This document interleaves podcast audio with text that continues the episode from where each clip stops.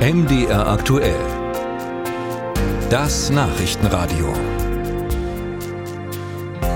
Reden wir jetzt über ein Thema, was äh, belastet oder belasten kann. Es geht äh, um das Thema Sterbehilfe. Der medizinische Fortschritt macht es möglich, äh, Menschen am Leben zu erhalten, auch wenn keine Heilung mehr möglich ist. Dabei wollen Menschen, die unheilbar krank sind oder unter großen Schmerzen leiden, manchmal doch einfach nur sterben. Nun war es bei uns in Deutschland so, dass die geschäftsmäßige, also organisierte Sterbehilfe per Gesetz verboten war. Damit wollten sich aber einige betroffene Ärzte, Sterbehilfevereine nicht abfinden und hatten geklagt. Im Februar 2020 dann das Urteil des Bundesverfassungsgerichts. Das Verbot der geschäftsmäßigen Sterbehilfe ist verfassungswidrig, weil es das Recht des Einzelnen auf selbstbestimmtes Sterben verletze. Deutschland muss also die Sterbehilfe neu regeln. Heute nun haben in Berlin mehrere Bundestagsabgeordnete ihren gemeinsamen Gesetzentwurf vorgestellt. Zwei Gruppen. Eine um die FDP-Kollegin Katrin Heiling-Pla, die andere um die Grünen-Politikerin Renate Künast. Und letztgenannte ist mir jetzt zugeschaltet. Ich grüße Sie. Guten Tag, Herr Hartlapp. Ungewöhnlich, dass Grüne und FDP mal so gut zusammenarbeiten. Wie kam es denn?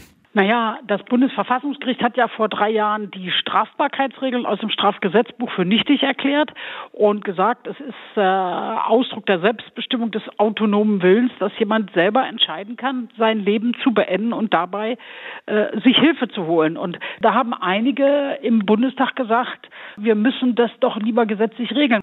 Wir hatten dann drei Anträge im Bundestag und zwei davon haben sich jetzt zusammengetan.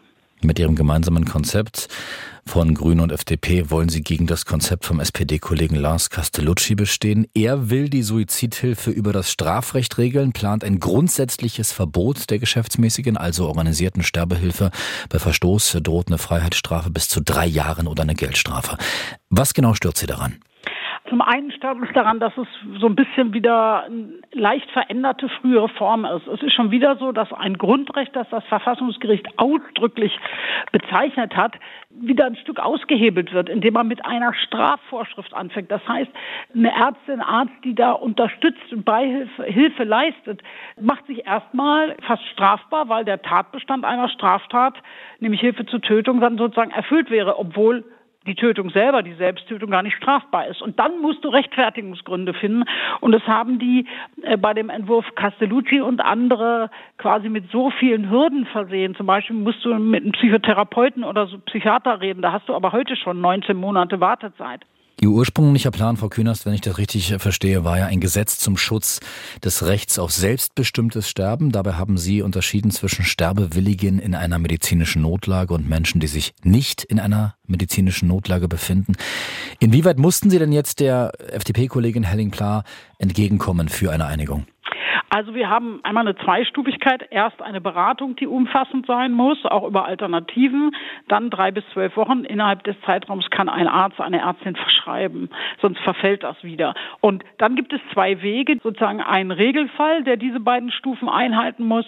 Und dann haben wir für Härtefälle, wie das in meinem Ursprungsantrag war, eine andere Regelung gemacht. Da musst du nicht erst zu einer Beratungsstelle und mindestens drei Wochen warten, sondern da können zwei voneinander unabhängige Ärzte sagen, das ist dauerhaft, das ist ernsthaft und deshalb wird verschrieben. Und das meint Fälle aus dem Palliativbereich, wo Menschen sagen, sie möchten das nicht bis zur letzten Sekunde zu Ende leiden, sind aber auch andere Fälle schwerer Erkrankungen, wenn die dann sagen, so möchten sie nicht weiterleben, weil das müssen wir respektieren.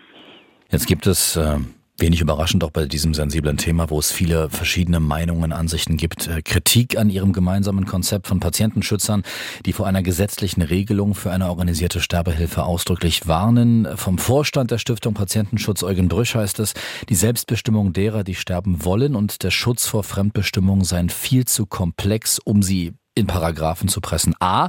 Und B. Brüsch sieht die Gefahr, dass zu den 10.000 sogenannten harten Suiziden mindestens 20.000 organisierte Suizide jedes Jahr dazukommen. Was sagen Sie dazu? Also einmal weiß ich gar nicht, woher die Zahlen kommen. Es finden ja Suizide statt hier, die dann teilweise, ich finde, unzumutbar sind, wenn es ein Grundrecht gibt, darauf mal über, selber über das Ende meines Lebens zu entscheiden. Und zwar nur ich alleine, sonst niemand, ja.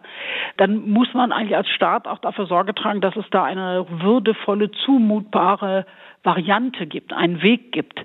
Wir dürfen die betroffenen Menschen in dieser Situation nicht allein lassen. Also nicht die Person, die den Suizid überlegen, auch nicht die Ärztin, nicht die Angehörigen. Es muss einen anständigen Weg gehen und den versuchen wir.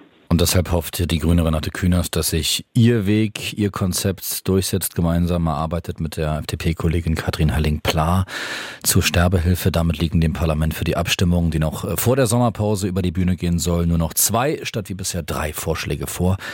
Danke Ihnen, Frau Künast, für Ihre Zeit hier bei MDR aktuell. Ich danke auch, Herr Hartland.